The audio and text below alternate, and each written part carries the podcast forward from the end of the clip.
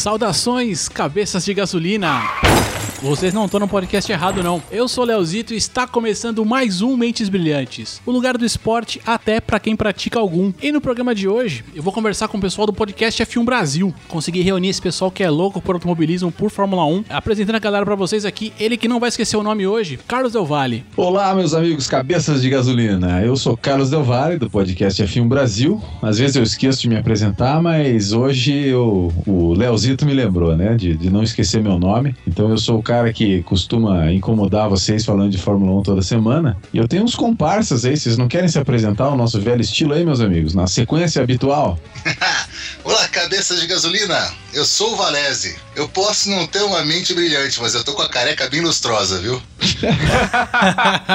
Olá, diabos necessários. Eu sou o Sérgio Siverni. É um prazer estar aqui participando do Mentes Brilhantes. Vamos nessa, galera. Eduardo Castola Filho e eu não imaginava que eu poderia um dia ser considerado uma mente brilhante. Todos somos, todos somos. É isso aí, galera. Estamos aqui no clima de velocidade de Fórmula 1. Editor, sobe os recadinhos aí e vamos que vamos.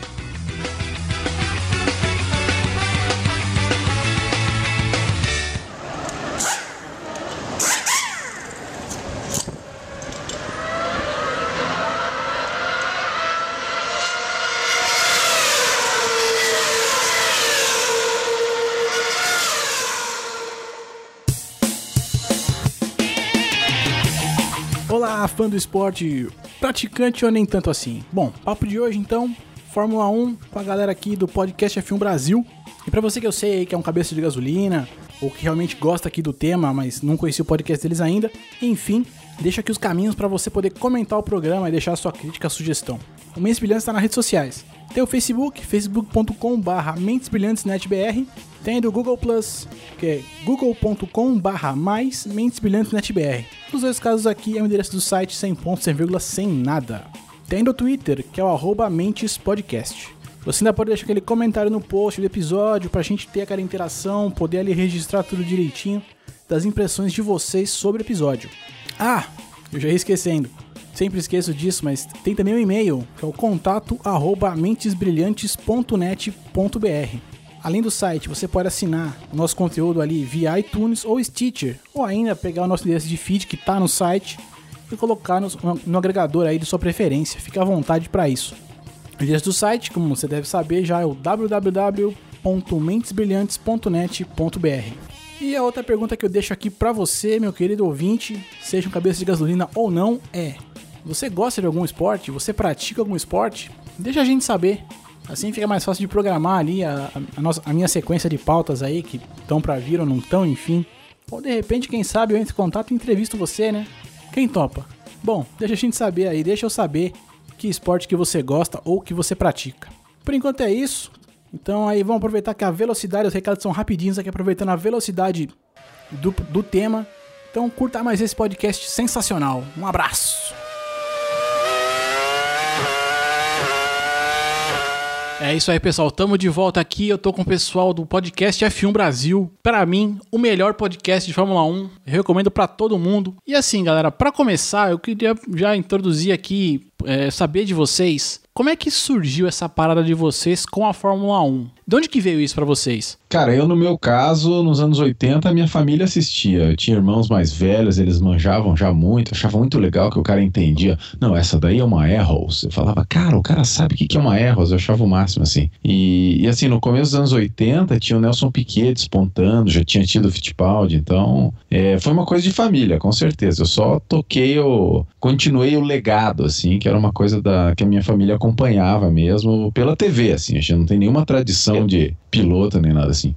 É, a, comigo foi um pouquinho diferente. Minha família não, não tem ninguém assim que seja muito ligado em Fórmula 1. Meus pais são os espectadores médios, assim. Quando aparece alguma coisa, um brasileiro ganhando, tá passando pela televisão, eles param. Mas eu, quando eu tinha uns 12 anos, mais ou menos, eu morava no interior do Paraná e meu pai foi numa festa, me levou Piazão junto, eu tava sem fazer nada e tava passando o Grande Prêmio do Japão. E eu parei, fiquei olhando aqui gostei muito. E foi a penúltima prova da temporada, foi o, ano que o Piquet foi tricampeão, uma Ferrari venceu. E eu comecei a acompanhar e acabei criando esse gosto pela coisa. É, no, no meu caso em si, o meu pai é um senhor cabeça de gasolina. Meu pai tinha muitos carros, vivia trocando de automóvel quando eu era mais novo. E com o tempo eu fui pegando. Na verdade, eu odiava. Ele sempre, sábado à tarde, ele pegava todas as peças do carro, montava, desmontava. Eu achava aquilo meio chato demais. Mas, é, com o tempo, ele assistia as corridas de Fórmula 1 e eu cresci na época do Ayrton Senna, né? Então, para uma criança que via o Senna correr e que já tinha o pai ali adorando carro, miniaturas de carro por tudo que é lado, a paixão e interesse pela Fórmula 1 parece ter sido algo muito automático. É, a minha não, também, a minha história também não foge muito das, dos demais colegas. É, o começo também foi muito é, ligado assim na televisão, vendo o Senna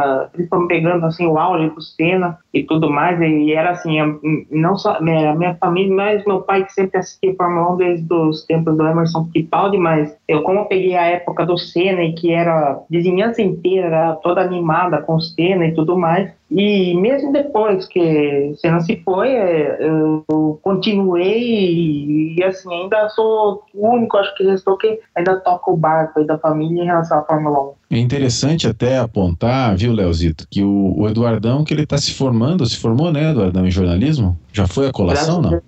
Vai ser essa semana agora a colação, né? Ah, por isso que ele tá meio sumido, tá aí nos preparativos. O, a gente é torcedor, né? Esse que é o importante. Ninguém de nós é nem piloto, nem jornalista, nem é, assim, nunca foi numa conferência de imprensa fazer pergunta para ninguém. A gente é só fanático pelo assunto, né? Dizem que pra você fazer um podcast você tem que ser fanático pela parada, isso que basta. E fanatismo não falta aqui entre nós. É, nós somos amadores, no, nos dois sentidos da, da palavra, né? Tanto em fazer o podcast quanto em, em gostar do, do esporte. É, eu e o Del Valle, a gente é um pouquinho mais velho, então a gente pegou a Fórmula 1 aí de meados para frente dos anos 80 e numa época pré-internet, né, Del Valle? Então era mais difícil ainda você conseguir ter notícias. Então era, era o que vinha pela TV mesmo. Você era tinha, pelo jornal. Era TV e jornal, que era o que você conseguia se atualizar e, e saber o nome dos caras, e saber o nome dos carros. Então, é, essa garimpagem toda foi fazendo você criar um, um amor pela coisa. É, eu, eu imagino assim que mesmo pra época eu lembro de, de garoto saber o nome de todo mundo e ter o super trunfo da, da, da parada.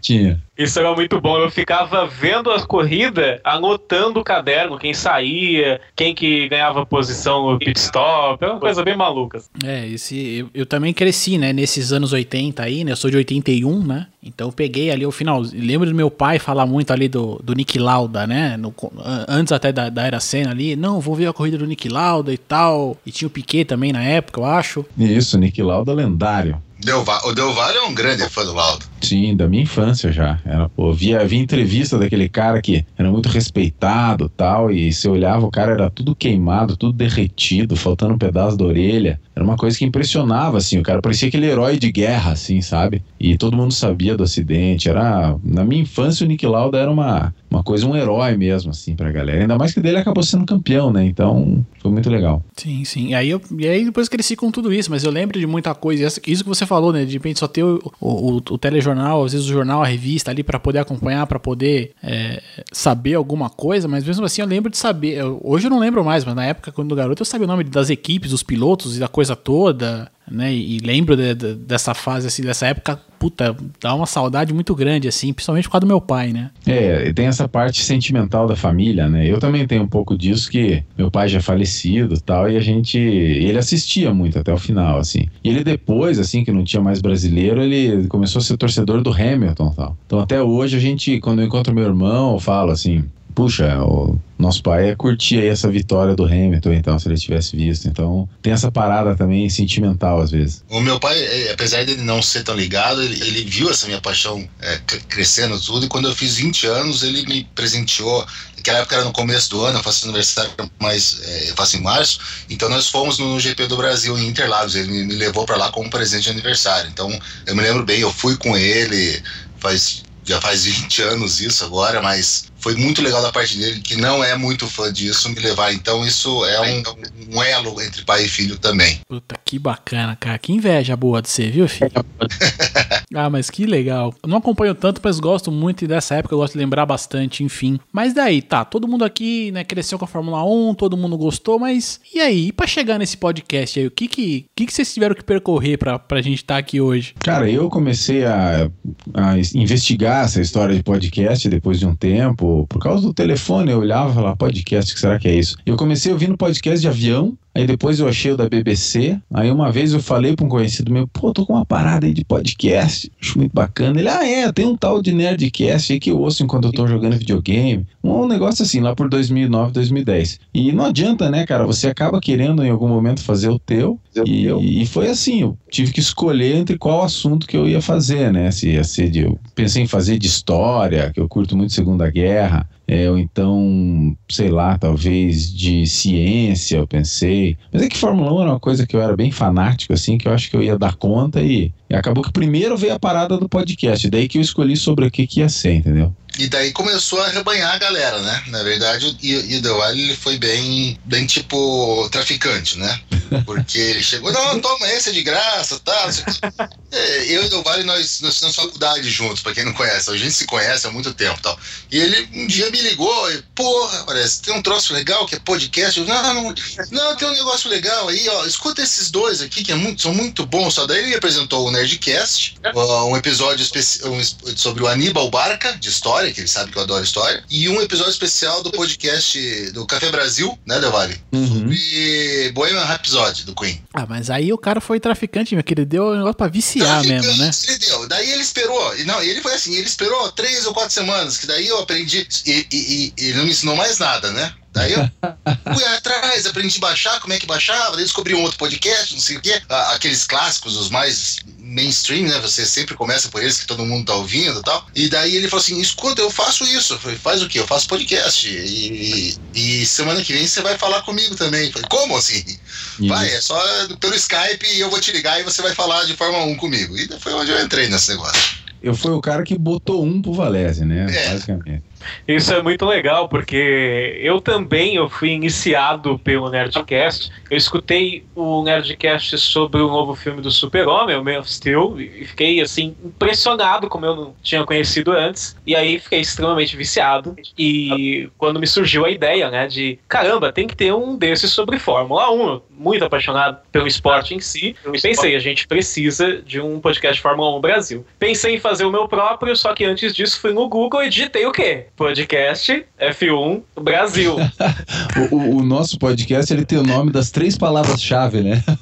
Exato, é o nome perfeito, é o Domínios uh, mais master possível. E aí eu entrei em contato com o Del Valle, fui bem lobista, assim, falando: olha, tenho vontade de fazer, não sei o que lá. E quando eu vi, eu acho que dois programas depois, o Del Valle tinha me convidado e, e assim que eu iniciei nesse mundo do podcast F1 Brasil. É, foi, foi o Sérgio que me abordou, né? Foi diferente do Valese. E o Eduardão, acho que fui eu que abordei o Eduardão, porque ele tinha um blog, né? Que aliás você acabou de reativar, Eduardão. Exatamente, eu reativei né, o blog que eu tinha. Que na época eu mexia com blog, né? Que era o F1 Social Club. E, era, e assim, era sempre eu, eu mergulhava bastante assim, e colocar um registro aí sobre o fim de semana, sobre a classificação, a corrida e tudo mais. Um belo dia o Delmar me chamou, perguntou se podia participar do programa. Eu fui e fui participando um atrás do outro, assim, e acabei dando meio meio propixo aí do, do programa, né? E vamos lá, né? Teve uma época, principalmente com a faculdade, né? Na reta final ali, que, que eu tive que dar um tempo, porque estava um, muito sobrecarregado, mas agora eu, eu pude reativar ali, mas eu vou tentar de uma forma mais devagar, né? Sempre quando eu tiver uma ideia, assim, que realmente dê para ter um post legal, eu vou em frente. Mas o podcast eu tô aí, né? Com, sempre à disposição.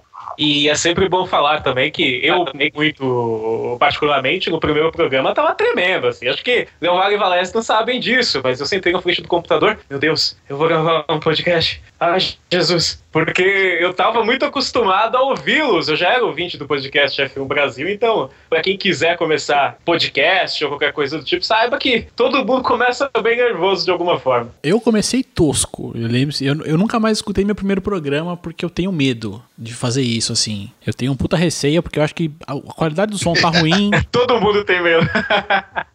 Então eu sei que eu vou, eu vou me sentir um ser humano detestável. Então eu não, eu não mexo mais com isso, não. É, né? E podcast é um troço complicado. O Sérgio não sabe também, mas deu vale e falou: ah, vai vir um cara novo, um tal de Sérgio e tal. De repente, ah, e aí, Sérgio, e o cara que chegou com, aquela voz dele, a dicção perfeita tal, e sabendo Fórmula 1, foi pronto, perdi o emprego. Até parece. É, perdi, perdi, eu tô fora, vai, vou ser chutado daqui agora. Perdi o salário, você sabe que esse ano o Del Valle triplicou o que ele paga pra gente, né? Isso, e o plano é quadruplicar ano que vem. Exatamente, é 3 vezes 0 é 0. o, e é interessante porque o Serjão, ele tem um background muito legal, porque ele tem formação de ator, é, professor, né? E agora estava estudando psicologia, então o Sérgio ele acrescenta muita coisa mesmo aí nessa parte que a gente acaba aprendendo um com o outro, né? E você vê que o Sérgio ele sempre tá com a voz impostada, tal, e a gente tenta aprender o que os outros fazem de certinho, né? Isso é muito legal, porque quando tu tá gravando um podcast em si, ainda mais daquilo que você gosta, né? Tu só não aprende mais sobre o assunto em si. Tu aprende sobre todas as outras coisas, como postar a voz, o que que é irritante para quem tá ouvindo, o que agrada mais ao ouvido das pessoas e coisas desse tipo que, se você saber, souber é, dosar, é, ajuda bastante na vida. Como ferrar com o editor um pouquinho também, importante, né? Ah, isso também. Não, é vez em quando a gente faz um complô e deixamos o Del Valle. Não, mas ultimamente tá muito fácil. Até é interessante de comentar isso que vocês falaram, porque eu até ali no último, no final do ano passado, mais ou menos, eu ainda fazia aquela edição minimalista, assim, né? Igual do. Ou o contrário, né? ultra detalhado, igual do Nerdcast, assim, que os caras, para fazer uma hora de áudio, demora cinco horas na edição, tira cada frase e tudo. E daí, eu acho que muito ouvinte deve ter percebido, mas que a gente grava ao vivo agora, né? Eu, eu ligo, eu deixo já plugado aqui um tablet junto ali para ir soltando os efeitos na hora, e no que termina a gravação, eu começo a editar e às vezes eu coloco ele no ar 30 minutos depois, assim, na mesma hora. Então, a minha vida melhorou muito, né? Porque é, não é vida, né? Você ficar editando 5 horas, 10 horas por semana um podcast. E, e é bom que sobra mais tempo para você preparar o assunto, para você estudar, para produção mesmo, que não é edição, né? Além de poder participar, interagir com os ouvintes, fazer toda a cauda longa, né? Que são os é, grupo de Facebook, fanpage, Twitter, toda essa coisa. Então é, é muito bom quando a gente consegue diminuir essa carga na edição, assim. E do final do ano passado para cá, né? A gente está em março de 2015, a gente grava ao vivo. É, eu só vou anotando num papelzinho, assim, em algum lugar que deu alguma, alguma lambança muito fenomenal. Assim. É, os outtakes, que daí eu vou lá depois, só recorto aquilo e tiro, mas eu não ouço mais ele inteiro, eu vou tirando, ah, tirei essa respiração, tirei aquilo outro. E com o tempo você vai tentando dar uma automatizada, né, nas coisas. E, e eu tô bem feliz com isso, porque graças a isso que a gente pode ser semanal e manter, assim, né, uma uma certa qualidade, pelo menos. Não, mas mantém. E outra, você já tem aí mais de 110 edições aí, e isso não é pouca coisa, não. Assim, de verdade, eu, eu, sei do, do esforço que é para você manter um programa no ar. Para mim tem sido difícil até, muitas vezes manter. E o podcast F1 Brasil, do, de quando, desde quando eu acompanho pra cá, eu não vou lembrar de quando foi que eu comecei a acompanhar de verdade. Mas, cara, vocês estão de parabéns, porque é um programa muito bom, excelente. Eu não sabia desse detalhe, né, dele ser já feito ao vivo, que é o meu sonho, né, como, como produtor aqui do, do Mentes Brilhantes, conseguir fazer dessa forma que ainda não consigo. Eu ainda preciso melhorar como. Acho que tem que melhorar muito como apresentador para chegar nesse nível. Mas enfim. Mas é que é uma parada meio de prática, assim, né? A gente, até o Sérgio falou, né, Sérgio?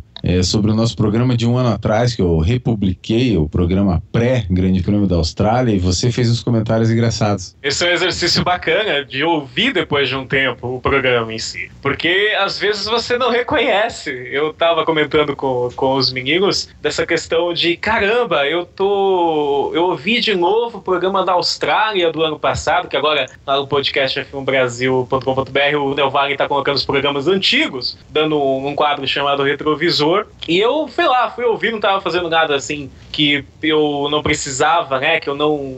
que ia me atrapalhar ouvir um podcast. Eu fui ouvir e você vê que você vai evoluindo naturalmente, assim, conforme a dança. Então, tem muito de natural na evolução, coisa darwiniana. É, você falou na, naquela época que né, a gente parecia estar meio com medo, meio desanimado. Isso que era o episódio, acho que 50 e poucos já, né? Então Exato. você vê como não era exatamente o podcast iniciante, mas de um ano pro outro ainda você ainda progride mais, né? Eu lembro do Azagal falando que nunca ouça Nerdcast abaixo de 100, porque ele acha que é um lixo completo e tal, né? E ultimamente ele tem mudado, não, abaixo de 200, então é ridículo e tal. E um pouco a gente tem disso, né? Eu fui ouvir um programa, aquele número 28 do, sobre o Michael Schumacher, que sempre citam algumas frases daquele programa.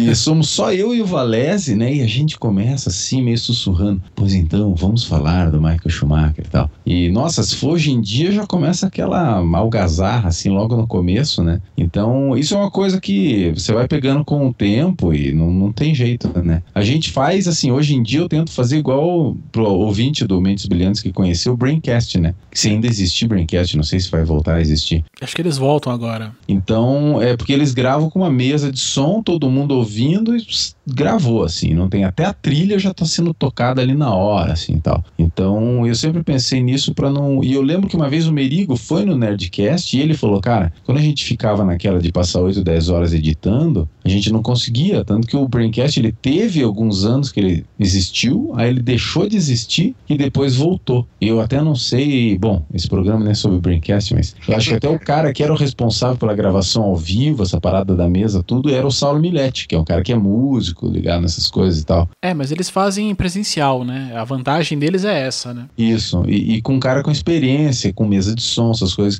E até eu, no meu caso, é por causa de banda também, de música, essas coisas, que eu tenho essa é, coisa de gostar, né? De mexer com som, edição, equalização, é, mesa de som, entrada, saída, etc. Então, isso ajudou também a facilitar, né?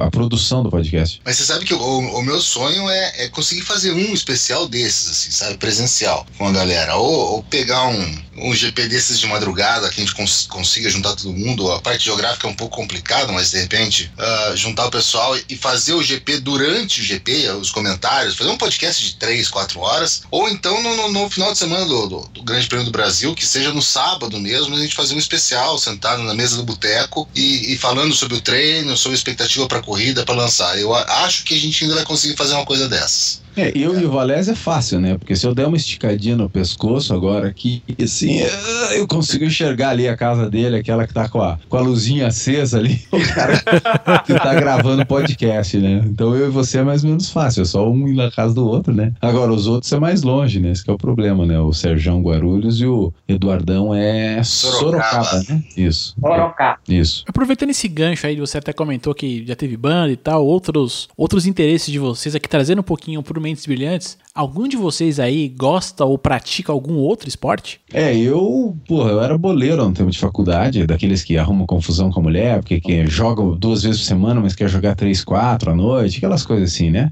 É, muita gente passou por essa fase. Mas hoje em dia eu tenho família, filho, daí o que eu consigo fazer é correr. Até o Valese, que inspirou um pouco isso, que ele começou antes que eu. Eu faço corrida um tanto e hum, volta e meia uma academiazinha e jogo uma bola com as crianças, muito esporádica, assim. É, eu gosto também, gosto muito de futebol, mas eu, futebol eu sou mesmo tanto de Fórmula 1, né? Eu sou tão bom jogador de futebol quanto eu sou bom piloto de Fórmula 1, porque eu não jogo porcaria nenhuma. mas eu sou, eu sou torcedor do Atlético Paranaense, do Furacão, eu sou sócio do time, eu tô sempre lá, eu comento nas redes sociais, comento no Twitter, falo do time. Ah, corro porque preciso, não porque gosto. Tamo junto. E, é, e o meu, o meu esporte mesmo foi é, o esporte do, do Lester Velasquez, né? Eu sou jogador de pôquer, eu adoro isso. Um dia, quem sabe, eu me profissionalizo, mas por enquanto eu consigo me divertir bastante jogando pôquer. Eu, eu fui muito ativo quando eu tava na época de colégio. Eu joguei basquete, eu joguei futsal, eu joguei handball. Ficou passivo depois, não? A, faculdade, a faculdade é o momento de abrir, né? Desculpa, A desculpa. mente que se abre para novas experiências. Já falei. Eu não resisti, eu não resisti. Eu já falei pra você parar de levar as coisas por trás, não faz bem. Então, eu, eu, eu, praticava muito, muitos esportes, cheguei a jogar futebol de campo, era meia esquerda, é, adorava bater falta, não via a hora de alguém cair perto ali do, da região da grande área para bater falta, gostava muito, ficava treinando o tempo inteiro para bater falta. Só que aí, no começo da minha adolescência, eu tive um problema de saúde que permaneceu durante algum tempo, que eu não poderia mais fazer atividade física. Isso me desanimou muito, na verdade, criou até um medo de eu praticar algum exercício físico, porque toda vez que eu fazia, eu passava bem mal tudo mais. E agora eu tô recuperando isso, então eu faço caminhada, eu gosto também de correr, apesar de estar duas semanas sem praticar.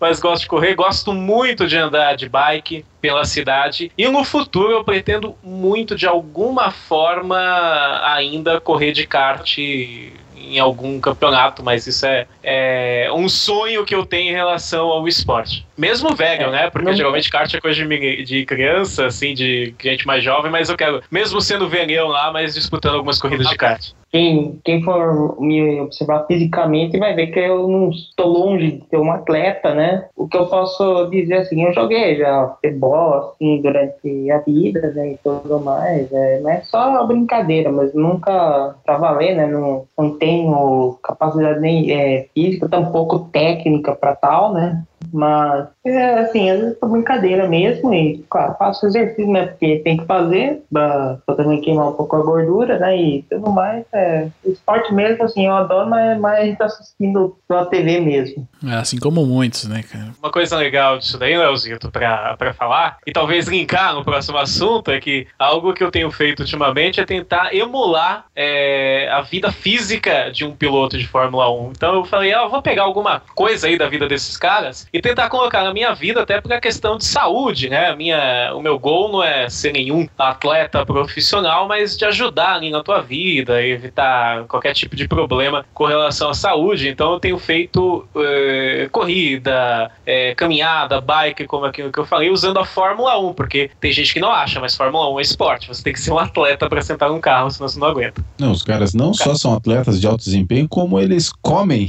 muito pouco, né? Os caras passam uma fome desgraçada. Exato. Por causa do problema de peso, né, atual da Fórmula 1, eles comem. No ano passado isso era pior, porque teve um, um erro ali de. Eu acredito que foi um erro, na verdade, da FIA em relação às regras, mas mesmo assim, é, eles comem relativamente pouco em relação a qualquer atleta profissional. Tem até um vídeo desse ano da UBS com o Nico Rosberg falando isso, dizendo que eles têm que gastar muita energia, mas ao mesmo tempo eles não podem repor essa energia na forma de alimentação, que vai dar algum problema. É, principalmente ano passado, o piloto, olha só que humilhação para nós, né? O piloto que pesasse 75 quilos era considerado um cara meio obeso, assim porque que era o caso acho que do Hulk e ano retrasado o Weber também, né? E por altura, né? Os dois é, são Isso, o João Henrique Verrinha, que saiu agora também, era um cara um pouco mais alto, ali 1,80 e poucos, não é que o cara é gigante, mas é que esse cara, mesmo que ele seja magrão, ele vai pesar 70 e poucos quilos, né? E, e os caras que são baixinhos, tipo o Hamilton é um toco de amarra bode, Felipe Massa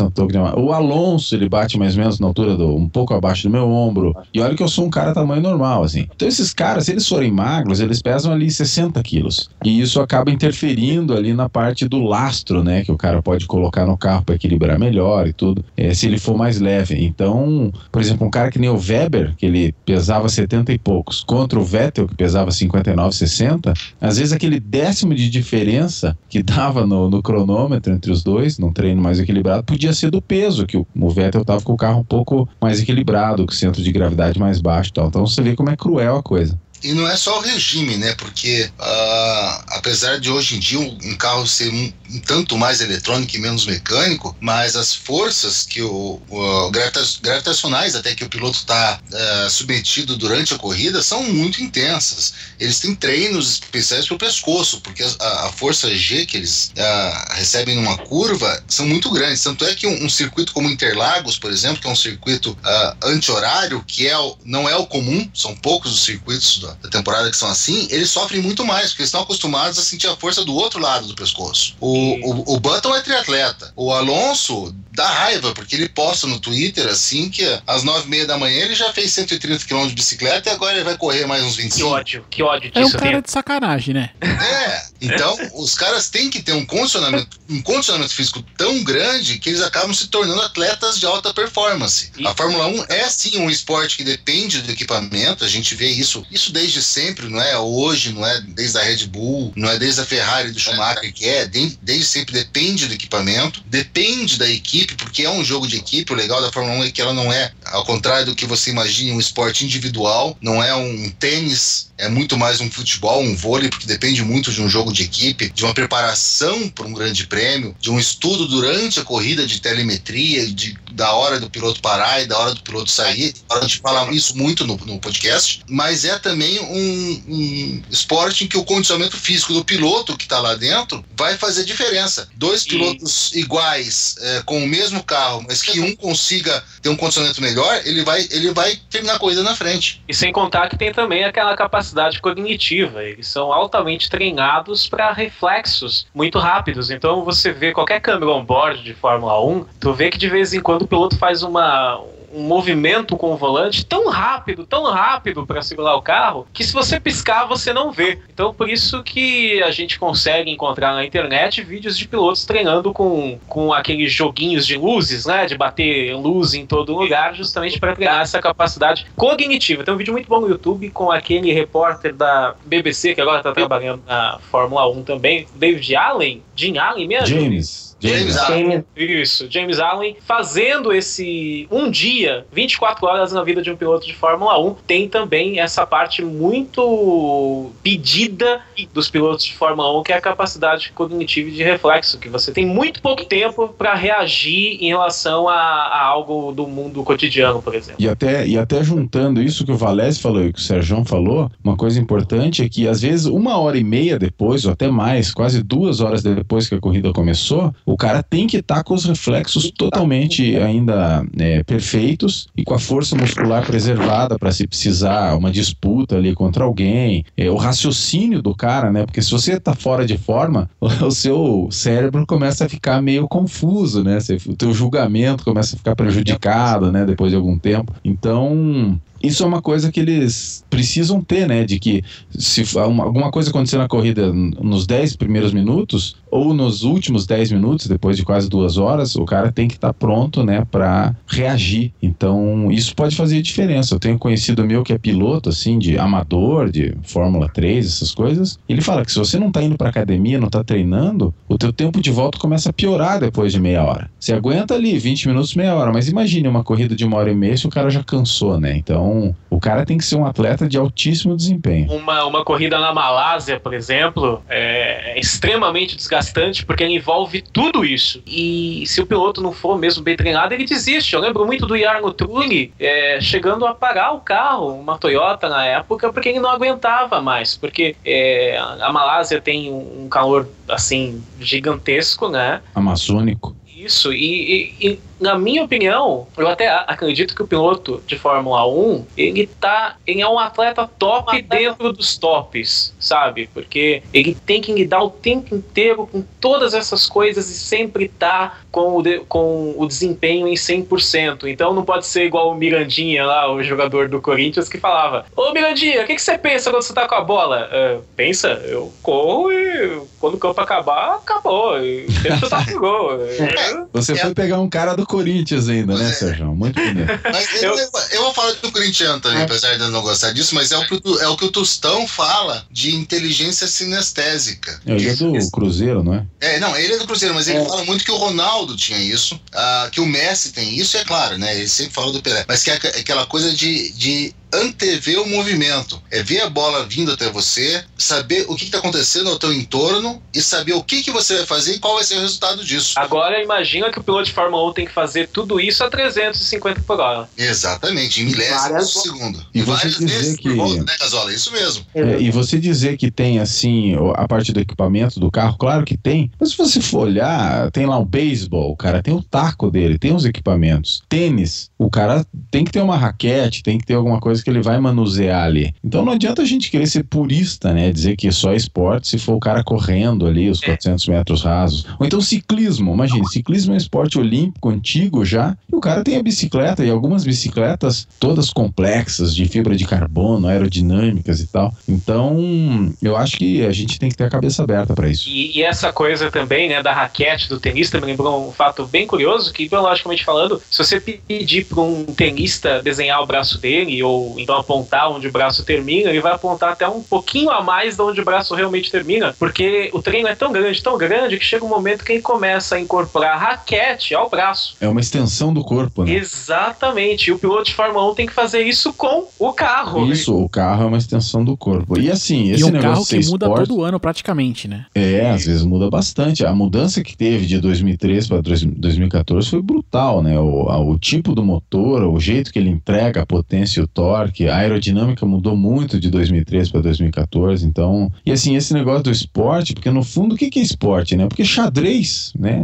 Era no caderno de esportes que eu lia uh, o Campeonato Mundial de Xadrez quando era criança. Então, assim, se é uma coisa que você busca a perfeição, se é uma coisa que você tem que treinar, Claro que é esporte, né? E assim, a gente pega e joga, o Sérgio que vai me entender bem, né? Você joga aquele simulador assim, se ferra todo, freia 20 metros antes, as curvas já saem meio torta, aí você sai da. vai acelerar na saída da curva, o carro sai rabiando inteiro. Quando você pega um vídeo de um profissional fazendo, de uma pessoa treinada, de uma pessoa talentosa, não existe nada mais bonito. É o cara que faz aquela perfeição, né? O cara freia onde devia frear, faz aquela tangência perfeita, assim, você fala, cara, ele vai, vai conseguir acertar naquele lugar, ele, ele acerta e sai tudo perfeito. Então, cara, se isso não for esporte, eu não sei o que, que vai ser. É, um, um cara que eu gosto de ver pilotando, embora não seja ligado à Fórmula 1, vocês devem talvez assistir também, é o Stig do, uh, do Top Gear. Isso, o cara, porque é por causa da perfeição, né? Cara, é, é absurdo o que aquele cara faz com o carro, bicho. Tem um vídeo dele agora, ele tem um canal novo no YouTube, dele pilotando uma caminhonete. Eu não vou lembrar o modelo agora, mas que é um absurdo que ele vem rabiando com a caminhonete.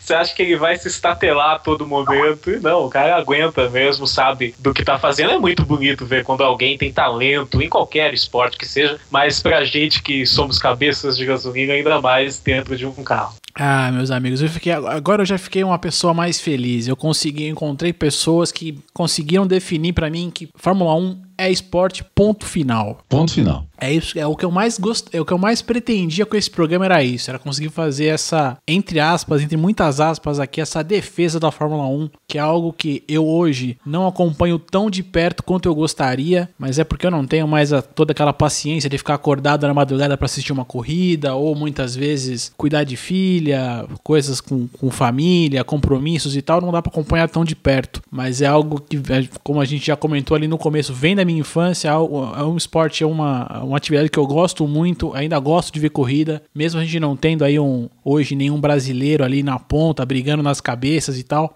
Gosto bastante e eu queria com esse programa aqui, além, é, além é claro, de conhecer o trabalho de vocês aqui bem de perto, conseguir fazer essa defesa aqui da Fórmula 1, que é algo que eu gosto tanto, que me lembra a minha infância, assim, de coisas muito boas. E para fechar essa questão, Leozito, o pessoal diz que Fórmula 1 é só equipamento. O esporte, quando a gente fala do esporte, a gente pensa nos Jogos Olímpicos. Deu vale, os atletas dos Jogos Olímpicos da, da antiguidade, eles competiam nus, correto? É, ou é, com alguma roupinha, eu acho. É, não, Sunga, nus. Não sei. Sabe por que nus? Sabe, Casola, por que, que eles competiam nus? Eu não sei. Porque só homens podiam competir, mas as mulheres espartanas, pô, agora o Valéria está dando aquela, né? As Olha. mulheres espartanas, elas queriam competir também, elas começaram a se infiltrar, cabelos curtos e tal. Então eles competiam luz para provar que eram homens. Então até nas Olimpíadas da Grécia Antiga, os caras tinham que ter equipamento para competir. Se não mostrasse equipamento, não competia. Esqueça. É por aí. E a gente seguindo aqui, galera. Bom, a gente já sabe que a Fórmula 1 é esporte, então é muito bacana. É, a gente viu aí, né, de, de anos pra cá, a gente teve, né, grandes pilotos brasileiros. Tivemos aí, é, passamos por Fittipaldi, Piquet, é, Senna, né, acho que foi o, o- máximo do esporte que a gente chegou aí tudo. Mas depois a gente vê que hoje a gente não tem nenhum brasileiro na ponta da parada, não tem mais ninguém brigando por título. Era muito. A gente teve brigas por vice-campeonato ali, essa coisa toda. E como é que foi pra vocês, assim? E, e, e a que, que vocês acham que se deve isso também um pouco, né? Na verdade, acho que falar um pouco dessa, dessa questão do Brasil na Fórmula 1, né? É, por que, que a gente não tem mais ninguém na ponta? E, e foi muito ruim para vocês, assim. É claro que eu sei que vocês aqui são fãs da, da, Fórmula 1 em si e acompanham ela até hoje, muito mais do que muita gente que eu conheço, mas Faz falta ainda para vocês ter esse brasileiro brigando? Ah, a gente acha bom, né? Eu, eu, torço pelos brasileiros, não adianta, mas é uma coisa que eu tento ao máximo não deixar a torcida, né, deixar o meu julgamento prejudicado. Então é isso que eu faço, né? Porque as pessoas às vezes torcem tanto que elas vão distorcendo a realidade, né? Criando uma coisa dentro da cabeça delas, que é uma coisa que eu levo para minha vida, assim, que, cara, o que você pensa, o que você tá vendo é aquilo que é a tua interpretação, mas você tem que tentar entender que talvez exista uma verdade um pouco diferente disso. E a, e a Fórmula 1, assim, no Brasil, o que eu poderia dizer é que você tem que lembrar do 7 a 1 né? No futebol, que no fundo é organização, né? Mesmo que você tenha talento, é um país de cabeças de gasolina, mas é, não tem federação, não tem campeonato, não tem apoio, não tem nada. A gente depende muito de alguma família dar uma ajuda para algum filho, para algum cara que seja muito talentoso, mas eu não vejo assim, a nossa única esperança é que as duas famílias, tanto Fittipaldi como Piquet, têm meninos, né, que são bem novinhos ainda, que estão vindo aí nas categorias de base, que se forem talentosos vão conseguir chegar lá. Mas se fosse depender de revelar um talento, igual fizeram com o Lewis Hamilton lá na Inglaterra, que o cara era pobre e fizeram umas peneiras e viram que o cara era bom tal, isso nunca vai acontecer aqui no Brasil, pode esquecer. Até porque isso também não é a... O, o Lewis foi um uma coisa que aconteceu, não é o, o, normal. Se você for ver bem, a família do Senna era uma família abastada, né? A família do Piquet também era. O, o Emerson começou a correr, o irmão dele, porque o pai deles era o barão. O pai deles começou o automobilismo no Brasil praticamente. Então, no Brasil sempre foi um esporte de pessoas de cabeça de gasolina que se não conseguiram ou não demonstraram alguma habilidade especial nas, nas pistas, projetaram isso nos filhos e levaram e, e, continuaram. Mas com certeza a falta de uma organização, de uma estrutura em categorias de base aqui dentro de casa está repercutindo no, no futuro. O Felipe Massa é um cara que merece meu respeito por conta disso. Ele investe, ele tenta sempre trazer pessoas ou, ou trazer a juventude ou tentar fazer essas peneiras e, e, achar alguém legal. Mas hoje em dia não, não tem como você ser um, um grande piloto se você não tiver um patrocínio por trás, se você não tiver alguém por trás. Alguns fora de série, o Hamilton, o Schumacher, alguns fora de série chegaram na Fórmula 1 sem ter muito dinheiro por trás.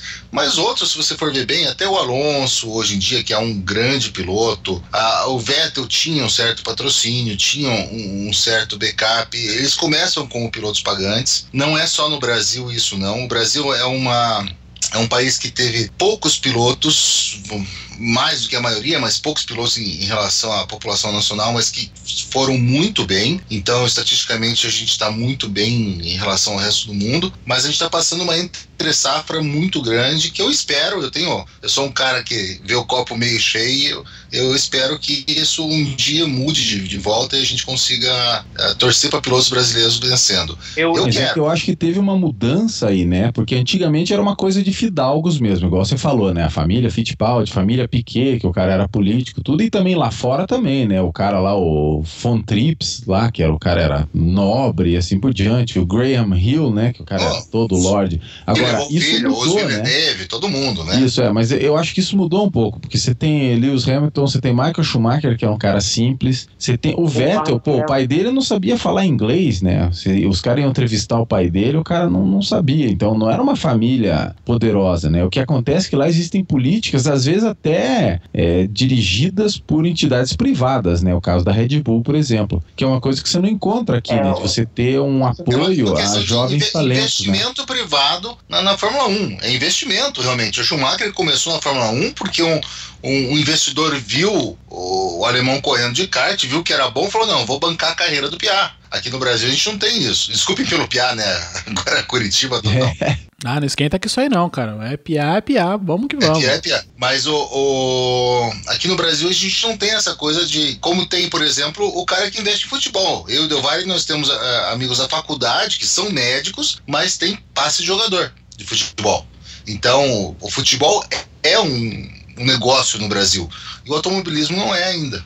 É, o grande problema disso tudo também é que é, é triste, na verdade. Então, uma certa tristeza, porque esse próximo grande piloto que todos os brasileiros querem ver pode estar trabalhando no mercado mais próximo da tua casa. É verdade. O, os outros lugares, o que acontece é que o Jason Button, eu me lembro muito do caso do Button, que, claro, os pais tiveram que bancar ali o kart. Nós estamos falando de piloto bom. Quem conhece o podcast F1 Brasil sabe dos amores gigantes que o Valério. O caso, né?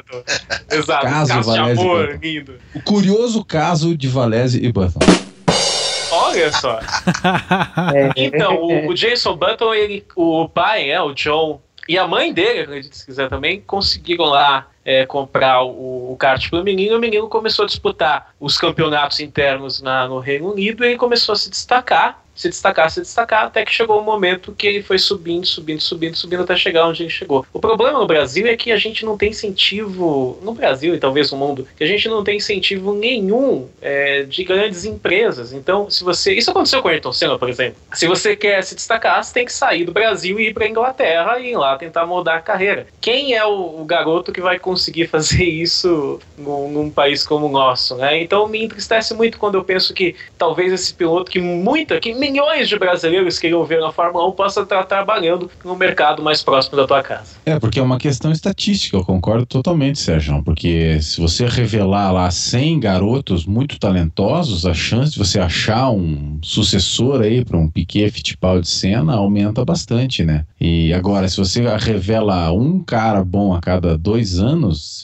tá, estatisticamente você está diminuindo a tua chance, né? Por isso que tem tanto alemão hoje em dia batalhando, né? Porque depois ali do, do Schumacher, choveu o piloto alemão e você tem sujeitos altamente diferenciados aí, como o Vettel, o Hulk, esses caras assim. Ah, e o Schumacher também, acho que ele, ele trouxe a onda também, né, com ele de é, promover as pistas que ele correu ali, onde ele cresceu e, e fazer aquilo virar meio que um centro de treinamento mesmo, né? Isso, até porque o Schumacher nasceu pobre, nasceu uma família abastada, né? Então, quando você sobe assim, você tem uma cabeça legal como o Schumacher tinha, por favor, nenhuma piada sobre o assunto, É. você, você vai incentivar as pessoas, né? Que, que os meninos não sofram tanto quanto ele sofreu, de ter que torcer pela sorte que ele teve de alguém aparecer e falar: "Ó, menino, você é bom, vou comprar o seu motor. É, isso, por É exemplo, você difícil. pega ali o Mark Webber, é um cara que também passou dificuldade. É que assim, você patrocinar o cara no kart, se você for de classe ali média alta, mais ou menos, se você for muito fanático, você até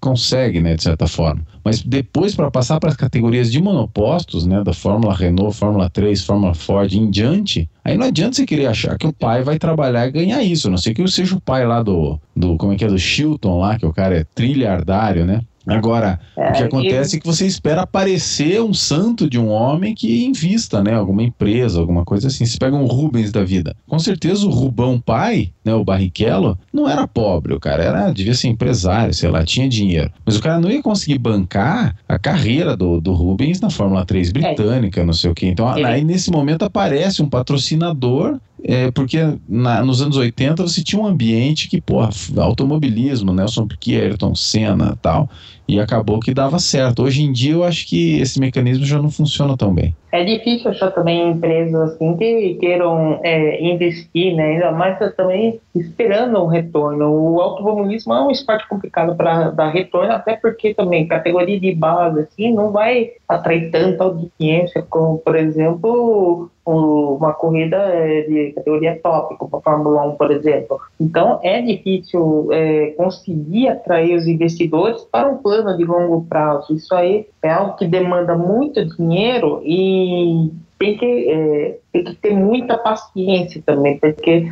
não é fácil, principalmente é, para um piloto brasileiro ir lá no exterior, competir em outro país, é, conviver com outra cultura e tudo mais. Isso é um choque muito grande e muitos garotos não aguentam. Não tem que voltar no Brasil e tentar tocar a vida aqui. Uh, são poucos que conseguem sobreviver a tal ponto para poder seguir em frente no, no sonho de chegar à Fórmula 1. É, eu, eu, assim, por experiência, digo que às vezes nem ter a grana por trás é, vai te, te faz, fazer o cara chegar lá, né? Eu vejo muito pela, pelo Luciano Burti, né? Pedro Paulo Diniz, É porque, é porque no caso do Burt, assim, eu, tive, eu vi de perto isso porque, assim, a família Burt é uma família que começou na gráfica, né? Eu sou técnico em artes gráficas, estudei no Senai e tudo, e na época tentei estágio na, no, no, na gráfica dos Burt. E quando você entrava lá, você tinha uma, imagina na época, eu tô falando aí, na época de estágio do Senai, foi em 1998, e você entrava na gráfica dos caras e tinha lá um, uma parede que era uma foto enorme do, do kart do Luciano Burt e o kart dele na frente da, da gráfica ali, né? Então é uma família também muito rica e tal, e assim, não acho que o Luciano Burt é o maior talento do planeta, né? Mas ele tinha um aporte financeiro por trás dele e mesmo assim, hoje ele, é um, ele tá na estoque ali, né? Tranquilinho e comentando na Globo, né? Enfim. Isso. É, E bem aí? o problema de você depender de existir uma família empreendedora, tal, que tenha recurso. Isso, mas são poucas, né? Se você tivesse uma política das empresas irem buscar os talentos, seria melhor. Ou então uma empresa em que o dono é um cabeça de gasolina total, como a Red Bull. Se você parar pra pensar o quanto que a Red Bull conseguiu entrar no mercado, e que eu digo até o mercado dela, que, que é de energético, né? é, e, e- e entrar no esporte em si com a eficiência que a Red Bull tem, onde a Red Bull coloca dinheiro, a sua equipe é boa, é, tem um- uma performance muito grande. Isso faz com que o nome da empresa cresça, né? Eu, eu tenho certeza que muita gente conhece o nome da Red Bull e vê o nome da Red Bull muito pelo trabalho que ela faz patrocinando equipes de esporte. Não, isso Não- com certeza. Não o- só pelo energético, né, Delvar? Não, com certeza a Red Bull é uma empresa que ganhou muito com a Fórmula 1. Nossa, você tinha a Red Bull era uma coisa meio assim, meio exótica, né? Hoje em dia ela é uma coisa de casa, mas muito por causa da Fórmula 1. e Exato. E Você vai no posto de gasolina, tem o Mark Webber em tamanho natural lá, o Sebastian Vettel. Quer dizer, agora deve ser outro, né? Mas você lembra verdade. Que tinha até a- aquela estátua dos caras na frente, né? E isso vai criando uma, um reconhecimento da marca que é inestimável. Eu acho que com certeza, por mais que a Fórmula 1 seja caríssima, né? O cara gasta lá 400 milhões por ano, assim, mas que pra ele valeu a pena, valeu. Ah, com certeza. E até porque, assim, e o que vocês falaram em esporte, cara, a Red Bull tá em tudo. Tudo, tudo. Tudo, cara, tudo. eu vi esses dias um vídeo de uma galera que pula de um. com aquela roupa especial de. acho que é paraglide que chama. Não, paraglide. Enfim, é um nome assim. É uma roupa especial que você pula e aí tem tipo umas barbatanas assim. É o wingsuit. Isso, isso aí. Wingsuit. Esses caras são, são loucos e são. Cara, são, é muito bom. É eu, uma. eu que já saltei de paraquedas, cara, esses caras são muito bons, cara. Cara, eu tava vendo um vídeo de uma disputa dessa na China, que tipo é, é big deal por lá. E quem ganhou? Um cara da Red Bull. Aquele cara que quebrou o recorde de pulou mais alto, quem pulou lá da estratosfera, não sei, do Vale pode. Né? Isso, ele tava com que nome, né? Com o nome da Red Bull. Aí tu olha também pra futebol, tem Red Bull no meio, tu olha pra tudo que é lugar, os caras estão. Então é um É, dinheiro. mas acho que a equipe do Rio não tá muito boa, né? A do Zico, né? É, também é Red Bull? É, é CF.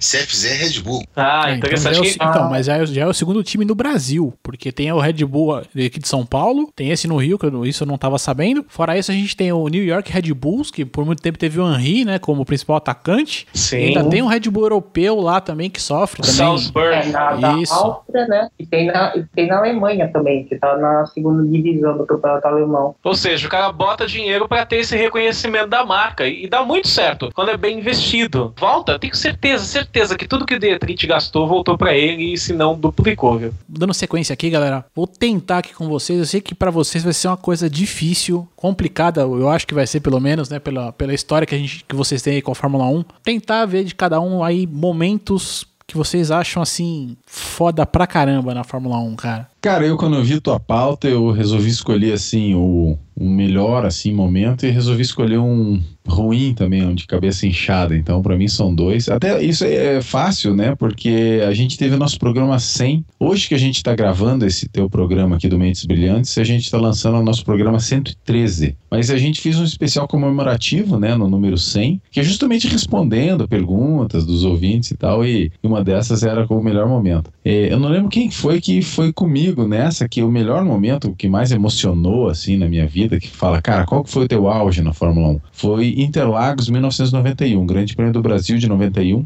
Eu. Foi você, né, Valese? Eu. Que é o aquele da sexta marcha, do Ayrton Senna. Eu lembro certinho aquela imagem da- do carro apontando assim para a linha de chegada. É, porque assim, o Senna, ele disputava vitórias desde 85, né? Pela Lotus Preta, depois Lotus Amarela, McLaren e tal. E sempre acontecia alguma coisa no Grande Prêmio do Brasil. É, quando foi em 89, ele deu um arranca-rabo na largada. Em 90, ele bateu com a Nakajima lá, numa ultrapassagem. Sempre acontecia alguma coisa. Parecia que Quando ele tinha socou na. Nakajima, essa aí não? Não, 90 foi o Nakajima, deu o Prost e ganhou com a Ferrari. E em 91, de novo, ele fez a pole. Parecia que não adiantava nada ele fazer a pole, porque sempre acontecia alguma coisa. Então, né, Valese, a gente ficava roendo as unhas assim, e, e aquela coisa começando a garoar, e, e olha aquela cena do autódromo lotado, assim, aquela arquibancada em fúria, assim, na hora que ele passa pela linha de chegada, é uma coisa que eu, eu vi ao vivo, mas cada vez que eu vejo, assim, me arrepia. É impressionante. Eu tô arrepiado com, ah, com a lembrança do negócio. E é realmente isso. O carro começou a engasopar e o, o pessoal começou a chegar perto e, e, e foi uma coisa. É, é, e eu, eu tava sozinho em casa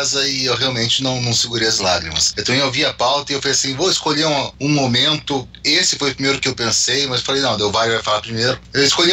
E, e eu não consigo escolher um. E, e- e, na verdade, eu acho que para quem é cabeça de gasolina vai ouvir de novo isso e, e vai relembrar. E quem não é, vá atrás. Mas até alguns momentos de antes de eu começar a acompanhar, que eu só vi por replay, por vídeo, por YouTube, ah, Villeneuve com Arnoux, né, em Dijon, na França, 79. Eh, Gilles Villeneuve e René Arnoux, duas, três voltas, lado a lado, gente. Ah, Para mim, a síntese da Fórmula 1 é, é, é esse vídeo. É uma coisa É. espetacular. É muito legal. As brigas, né, o, o Piquet com o Salazar em, em 82 na Alemanha, batendo o Salazar, isso é muito legal. Os, o Suzuka em 89 e 90, ah, as duas finais, as duas clássicas de Senna e Prost, que acabaram na brita e que foram muito boas. Ah, o GP da, da, de- da Espanha de 96, com o Schumacher pilotando na chuva, ultrapassando todo mundo, dando volta no quarto lugar e, e mostrando por que, que é.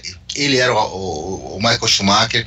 São alguns dos momentos que fazem a Fórmula 1 dar aquele tesão de você vir gravar toda semana e fazer um podcast para quem gosta disso. E, e eu acabei escolhendo também um, um momento ruim, né? De cabeça inchada, e acho que muito ouvinte vai concordar, que é Interlagos 2008, né? Aquela vez que o Felipe Massa perdeu na última curva o título, né? É uma coisa que também eu me lembro como se fosse agora, assim, que eu tava assistindo num quarto lá dentro, assim, a corrida, e ele ganhou e o Hamilton tava atrás do Glock, e ele ia ser campeão, e eu saí correndo lá pra sala, né? Falando, é, vai ser campeão. E daí quando eu cheguei na sala, só vi o Burt falando, né? Ah, não, o Hamilton passou o Glock e tal, né? E não só eu, né? O pai do Felipe Massa saiu comemorando, daí veio o, o mecânico cutucou ele, falou: Não, não, não, cara, olha lá. Daí foi uma coisa muito ruim, assim, que eu me lembro, assim, como aquela sensação realmente da cabeça inchada, assim, de você não acreditar que você sabe que você vai ficar de ressaca por vários dias, assim. Isso foi uma brochada muito forte, cara. Essa é.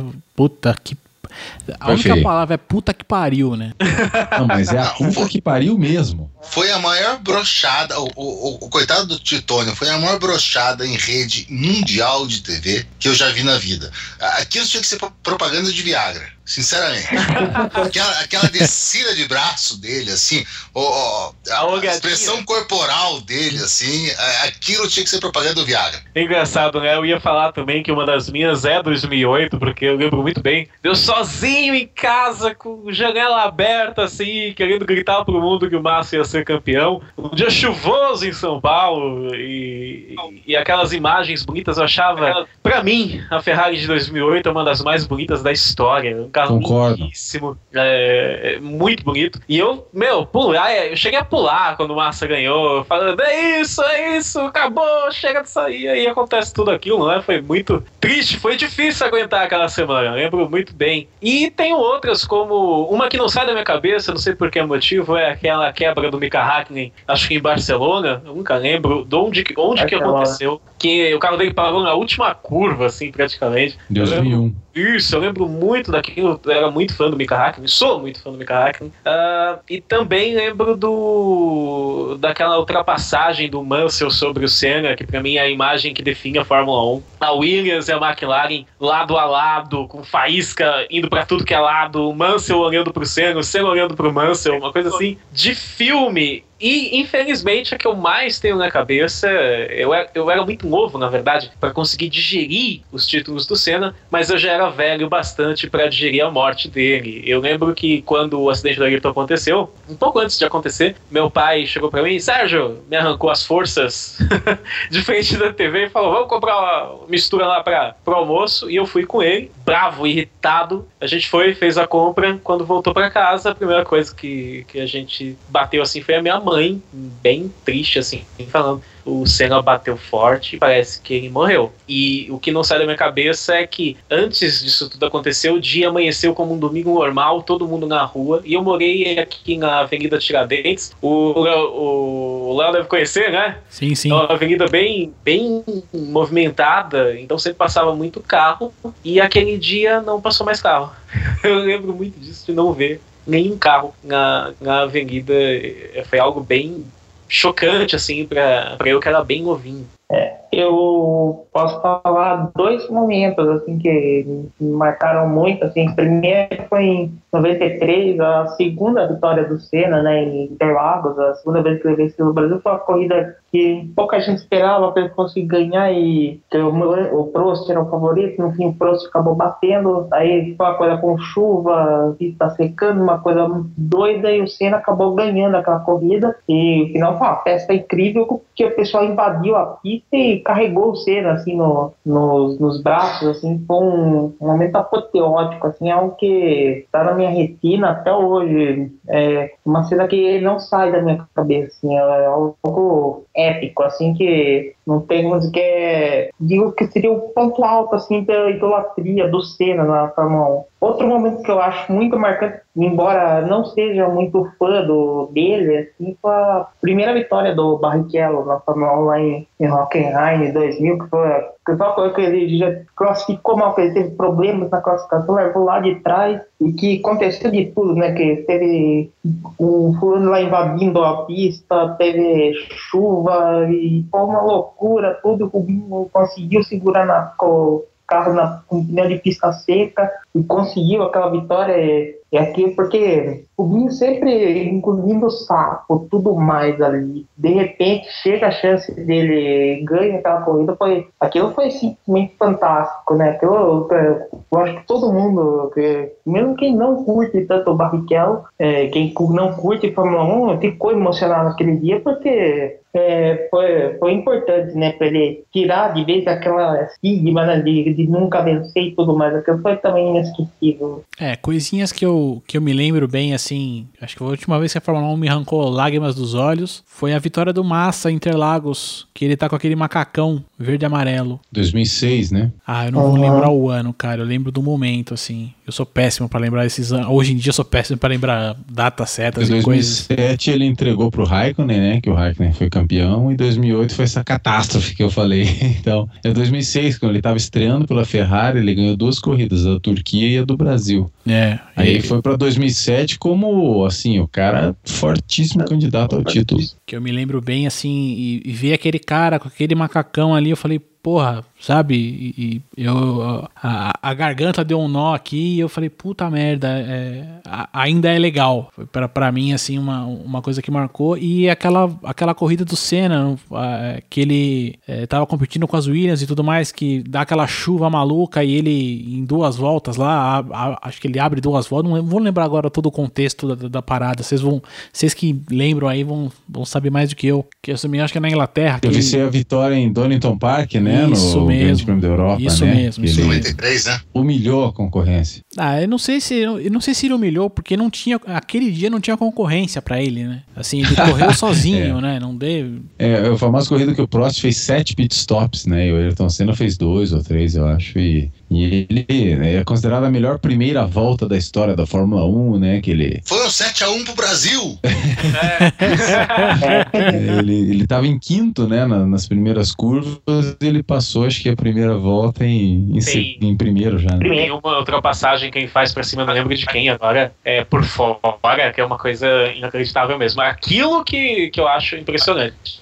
É, o, o Senna, ele foi e ele é ainda um, uma presença tão forte nacionalmente, para quem gosta de Fórmula 1, que mesmo é, no meu caso, que eu não acho que ele foi o melhor de todos, ele tá no top 5 e tudo, mas nós, o podcast Tamo aqui no Brasil, a gente, junto. a gente, é, a gente reluta muito em fazer um especial sobre o Senna. Já fizemos um especial sobre o Piquet, já fizemos um especial sobre o Massa. ah, a gente está esperando assim fazer um especial sobre o Rubinho, mas aí só vai sair na segunda. Olha a malvadeza. A gente reluta muito, a gente reluta muito em fazer um, um especial sobre o Senna, porque todos nós temos essa, essa reverência e a gente acha que ainda, que ainda não estamos, nós não estamos preparados para fazer uma coisa dessa. Não somos dignos. Exatamente, a gente não- ainda não tem o know-how, a gente não tem o cacife suficiente para bancar uma aposta dessa. É, ele conseguiu romper a barreira do, da Fórmula 1, né? Ele foi amado, idolatrado pelo piloto que foi, mas ele conseguiu, até quem não gostava de automobilismo, de Fórmula 1, quem não conhecia nada, gostava do cara, né? Então, Não só no Brasil, né? Você pega a. Inglaterra, quando eles querem falar que um piloto é muito bom, eles falam, não, não que o cara chegue a ser um Senna, mas ele é muito bom. Ele é o parâmetro do cara que é o melhor de todos, assim, né? Se- Na Inglaterra e Japão, com certeza. Eu acho que mesmo na Itália, assim, eu- às vezes eu não sei se eles não têm uma idolatria ainda por ele muito grande. Eu acho que não tem, não tem mais porque ele não correu pela Ferrari, né? Na verdade Isso, é, porque. Não, é porque tem o Schumacher, né? Que porque é tem o Schumacher, exatamente. pau a pau e que correu pela Ferrari. Então talvez lá a princípio seja Schumacher, mas é que o Senna ele tinha aquela personalidade, né, pra Ferrari, assim, né? Então ele, ele é, É, é, muito o, o Senna, o lendário lá. Senna tinha aquele, aquele sangue latino, aquela, aquela coisa que a Ferrari ia adorar, né? Se ele vestisse a camisa. E, e eu já arrumei confusão, eu já briguei em família por dizer que o Senna não foi o melhor do mundo. Então, hoje em dia, eu, eu, eu deixo passar mais quieto. é, a gente vai aprendendo, a gente vai tendo a sabedoria, né? É. É, eu, eu, é eu, tipo religião e política, né? E Ayrton Senna não se discute. É, eu confesso assim que eu tenho, eu tenho uma certa simpatia pelo Hamilton por ele se declarar fã do Senna. Capacete em homenagem ao Senna, né? Sim. É, não, é entre N coisas. Às vezes Você vê o capacete dele e ele, e ele declara isso abertamente, né? É, você tem uma pesquisa da Auto Sport que eles fizeram com todos os pilotos, assim, dizendo, cara, qual que foi o maior de todos pra você, e o segundo e o terceiro, e deu Ayrton Senna, assim, né? Então, na verdade, entre os pilotos, ele é lendário também, né? O próprio Alonso fala também, é que são Schumacher. menos, né? É. O É, Schumacher fala. Não, o Schumacher totalmente. O Schumacher ele se espelhava no Ayrton e, e ele realmente desmoronou quando ele começou a bater os recordes do Senna, porque ele não, se- não se achava digno disso. Mas também tem, tem a, a- a questão de idolatrar o, o, o gênio que já não está mais entre nós, né? O, o Schumacher, a gente espera que ele se recupere e tudo, mas eu acredito que em mais 10 anos, e continuar assim, o Schumacher deve, entre os pilotos, começar a, a parear e de repente até ganhar dessa idolatria do Senna. É, eu mesmo sendo cenista, eu concordo, assim, um pouco com você, porque eu acho que um pouco, você pega o Alonso, né, você vai perguntar, e aí, Alonso, qual que foi melhor, o Senna ou o, o Schumacher, né? O- porra, o Alonso chegou a bater roda com o Schumacher, né, adversário do Schumacher, chegou a dizer que a Ganhou o Fórmula 1... campeonato do cara, né? Isso, chegou a dizer que a Fórmula 1 não é um esporte mais, porque uma vez a, a FIA tesourou ele contra a Ferrari. Então, claro que ele não morre de amores. Todo mundo que correu na pista com o Schumacher não morre de amores por ele. Vai perguntar pro Rubinho isso, né? É, não, assim como quem dividiu pista com o Ayrton Senna também não morria de amores por ele, né? Porque ele era aquela história que o Josué, né, que não tá aqui hoje, fala, né? Que o Senna, numa dividida, ele dava a opção pro Duas cara que tava opções. com ele. É, pro cara ou ele recuava ou os dois batiam, né? O Martin Brandon fala isso, na verdade, no Isso. especial do Como Top que é a frase, Sérgio, certinha, que é muito boa? Você lembra ou não? Certinho, não vou lembrar, mas o Martin Brando conta nesse especial do Top Gear que eles tiveram uma disputa que é lendária na Inglaterra. Os dois disputaram o título da Fórmula 2 ou da 3, Fórmula, 3, 3. Fórmula 3. Três. E ele falava que o Senna, ele colocava o carro, o carro lado a lado com você e falava. E deixava você tomar a decisão. Isso, Olha, você a gente, decidia. a gente vai bater, você pode evitar. Isso, é. E tem O- até um vídeo famoso que o carro do Senna vai parar em cima do carro do Brandon, que exemplifica muito bem isso. O assoalho do Senna tá apoiado no capacete do Martin Brando. É, Eu, acho- eu acho que se você for perguntar pro Brando, se for perguntar pro Mansell, o Mansell nunca vai dizer que o Senna foi o melhor do mundo. O Piquet, obviamente que não.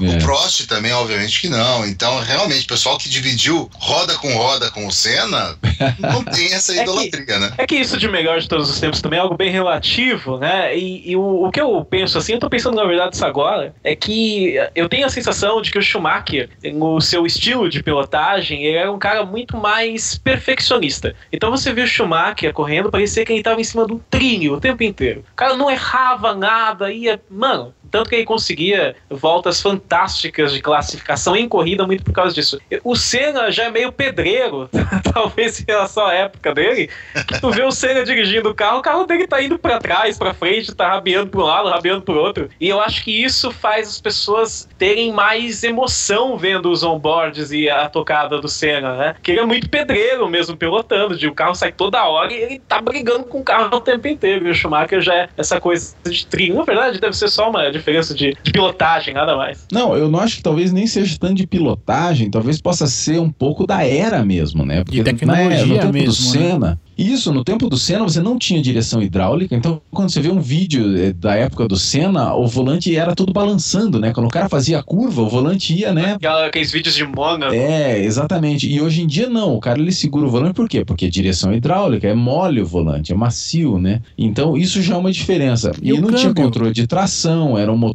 e o câmbio era manual, que você tinha que tirar a mão do volante. Então, no tempo do Schumacher, era, foi um dos auges do controle de tração, né? Você até ouvia quando ele saía da curva, que ele enterrava o pé no acelerador, fazia um barulho diferente no motor, que era alguns cilindros estavam sendo desligados, que era o controle de tração. E, e também o Senna, ele considerava que o maior de todos era o Fangio, que era um cara que corria com pneus estreitos, outra era, tudo. Mas é que não adianta, o cara que ele é um gênio, ele vai se destacar dos outros. Acho que é aí que você tem que medir, né? Ele vai achar a- o diferencial aonde ele tá. Exatamente isso. O Schumacher, é, o Sérgio falou muito bem, um trilha, porque o Schumacher ele era um relógio, né? Ele era um, um motor alemão correndo, Android. um Android. Mas nessa, nessa corrida que eu falei em Barcelona 96, O iPhone, né? Nossa, eu pensei isso. Desculpe de É. novo, que trollagem, né? Mas ah, essa coisa de 96 que eu falei, que tava uma chuva desgraçada e tal, ele achou um, um traçado em Barcelona que não existe, que ninguém mais achou. E ele fez todas as, todas as voltas nesse traçado. Ele terminou a corrida andando 3 segundos mais rápido que todo mundo. E se você for ver ele andando e botar um onboard dele, ou, ou- ou botar a volta dele contra a volta do Alesi, que terminou em segundo, ah, os caras estão correndo em, em dois circuitos diferentes. É, e é um paralelo que você pode fazer assim, ah, qual foi melhor, Pelé ou Maradona? É, é difícil porque são eras muito diferentes, né, do, do futebol, assim, e, e você pega, você vê que um cara, ele é profundamente melhor do que os caras que estão à volta dele. É, mas E nesse vezes, caso, um caso- cara é argentino, né? Então daí. Não, daí eu não tenho nem o que pensar, exatamente. Mas o, É, no caso do Pelé, assim, o cara Fangio era... foi pra merda agora, né? É, não, mas o Fangio eu curto, é É, diferente. é, o Fangio argentino na o época eles eram era- ingleses. É, O mas assim... argentino na época que eles eram ingleses. O Pelé era um cara que se destacava, era um cara à frente do tempo dele. Ele, Sim. ele era um atleta dos anos 90 que jogava nos anos 60. Então, pô, você tem que, né, reconhecer. E no caso do Fangio, a mesma coisa, né? O cara, ele. Os próprios adversários falavam: não, se o cara tá afim ali, tá com tudo certo, você não vai ter como competir com ele. Exatamente, exatamente. Bom, galera, a gente vai. A gente já tá gravando aqui há um tempão já. Vamos encaminhar aqui o programa pro fechamento. Então eu queria pedir pra vocês aqui humildemente, pro pessoal, né, para ajudar com o meu, meu querido ouvinte aqui, é, além de ouvir o podcast F1 Brasil, que outras coisas o pessoal pode fazer pra acompanhar a Fórmula 1? Porque, assim, só de Rede Globo não dá pra viver, né? Cara, eu sugiro que pelo menos o pessoal, durante a corrida, é, use o live timing, que tem o- a cronometragem em tempo real. No site da Fórmula1.com tem lá, que daí você sabe certinho as diferenças para cada um e entende o que está acontecendo na corrida. É, isso é uma coisa que eu acho muito fundamental, porque você passa a não ser daquele pessoal chato que fica ali nas redes sociais. Ai meu Deus, que corrida chata. Por que, que o cara tá achando a corrida chata? Porque não voou ninguém por cima da cerca, não arrebentou pedaço de fibra de carbono no, no teto lá da garagem e assim por diante. Então eu acho que o cara entender o que está acontecendo na corrida, ele já fica muito mais entretido, ele acha muito bonito o cara que ele tá tentando chegar na frente do outro na hora hora da parada do boxe e tal. Então eu recomendo ter algum sistema de cronometragem em tempo real. Você pode ir lá no Fórmula1.com ou F1.com, tanto faz. E lá tem todos os F1 Live que tá escrito lá que você pode entrar e ver como é que faz. Eu vou dar só essa porque acho que os outros amigos têm outras sugestões. É, eu acho que durante a corrida, o, o app oficial da Fórmula 1 é muito legal, mas é, ele é muito mais legal quando ele é pago, ele não é barato, então é mais para um cabeça de gasolina. Mas eu me divirto demais e eu acompanho muito a corrida com o Twitter ligado. Eu acho que se você seguir as contas certas, e eu aí digo a conta do, do Ico, que é o Luiz Fernando Ramos aqui do, aqui do Brasil, que é muito boa, a Juliane Serrazoli também tem uma conta espetacular. E as gringas, você tem a conta da BBC Fórmula 1, a Jenny Gal, que, que fala da BBC, a conta da Autosport, então são contas muito legais. E as próprias contas das equipes, a da Lotus é espetacular. Então eu acho que durante a corrida o Twitter é muito bom para você acompanhar a Fórmula 1. E se você começar a seguir uma ou duas ou três dessas, você começar a conhecer as outras. E fora da corrida, o Boteco F1 do Serjão é um lugar para você conhecer a Fórmula 1 que é, é espetacular. Boteco F1. Anotem isso aí. Quem tá ouvindo o podcast aí, Mentes Brilhantes, você pega e anota assim, Boteco F1. Esse é o canal do YouTube. Não se esqueça. Eu, eu sou um cara igual o Valese, eu me divirto muito no Twitter durante a corrida. É, se você se sente sozinho enquanto você está vendo uma corrida de Fórmula 1, vá para o Twitter, siga as contas certas, que você vai se divertir muito. Você vai conversar com muita gente que também é cabeça de gasolina e também tem a somar durante a prova. Eu gosto muito do Twitter. E como os meninos disseram, eu sou um fã do YouTube. Eu sou um inveterado, eu não ligo TV há algum tempo tempo para assistir canal de TV. Eu só vou em YouTube. Tem uns canais muito interessantes na, na rede social, que inclusive eu fiz até um post lá no podcast f1brasil.com.br justamente para o pessoal linkar nessas contas e conhecer um pouco mais da Fórmula 1. Muito canal que fala de história e de coisas desse tipo. E quando eu criei o Boteco F1, né, o canal no YouTube, eu pensei muito nisso, de fazer um conteúdo em português para falar da história, principalmente da história da Fórmula 1, que eu acho que é algo tão bonito, tão rico quanto a própria história da humanidade. Oh, é, mas é, eu acho que é, as dicas aí, acho que todo mundo já deu, né, também eu sugiro seguir também o é, também os canais no Instagram também que, traz um show de imagens também e traz informações relevantes o Boteca F1 principalmente o próprio podcast aqui no Brasil também tem outros mas também tem os perfis ali das equipes em especial vou dizer o da Lotus que sempre tem umas tiradas com bom humor assim principalmente no Twitter e também no Instagram. Maravilha maravilha. Bom eu agora eu agora vou me atrever atrever a dizer aqui, meus amigos, muito obrigado. Muito obrigado por estarem aqui, muito obrigado por dar esse tempo aqui pra gente, poder, poder conversar aqui com vocês. Obrigado mesmo. E agora aqui o, o microfone é todo de vocês, para vocês falarem do que, do que vocês quiserem agora e deixem Aqui é o, o momento é de vocês agora para a gente encerrar aqui o programa. Bom, primeiro eu que agradeço, né? Porque ficar conversando sobre Fórmula 1 é o que a gente já faz, então isso aqui é a melhor coisa que poderia acontecer, ficar conversando sobre um assunto que a gente gosta. Então, obrigado mesmo por convidar a gente. Foi muito legal, tenho certeza que nós vamos criar mais alguns cabeças de gasolina aí para a comunidade com esse episódio aí do Mentes Brilhantes. E assim, eu sou Carlos Del Valle e eu só digo para ir lá no podcastfilmbrasil.com.br, que é o nosso endereço. É fácil de lembrar porque são as três palavras-chave.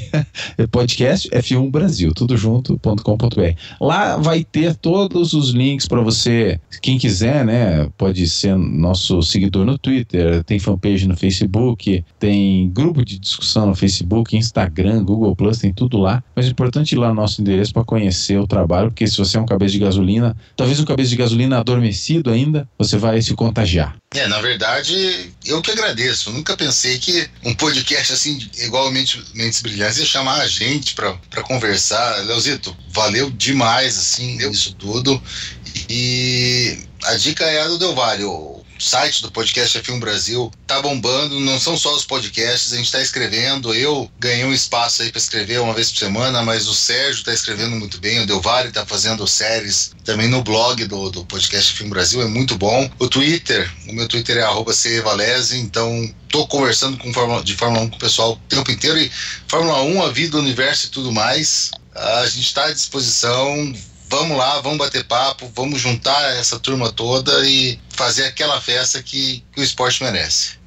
Tem o Facebook, no caso, para você entrar no facebook.com.br Boteco F1, a fanpage do canal. A gente coloca vídeos diários lá sobre curiosidades da Fórmula 1. O canal oficial no YouTube, que é o, o youtube.com.br Boteco F1. Lá a gente analisa coisas que estão acontecendo durante a temporada e fala bastante sobre a história desse esporte. Também, claro, no podcast F1 Brasil. E se você quiser bater um papo comigo no Twitter, no arroba Sérgio Siverli. É, bom, muito obrigado aí pela oportunidade, né, por, por estar aqui, né, falando aí sobre a Fórmula 1, né, algo que eu nunca esperava que, que, que o, o podcast fosse proporcionar, né, desse jeito, assim, de esse, essa tamanha repercussão, nunca imaginaria que tanta gente, né, viria é, falar sobre isso e isso me deixa muito feliz em relação ao a, a, toda, essa, a toda essa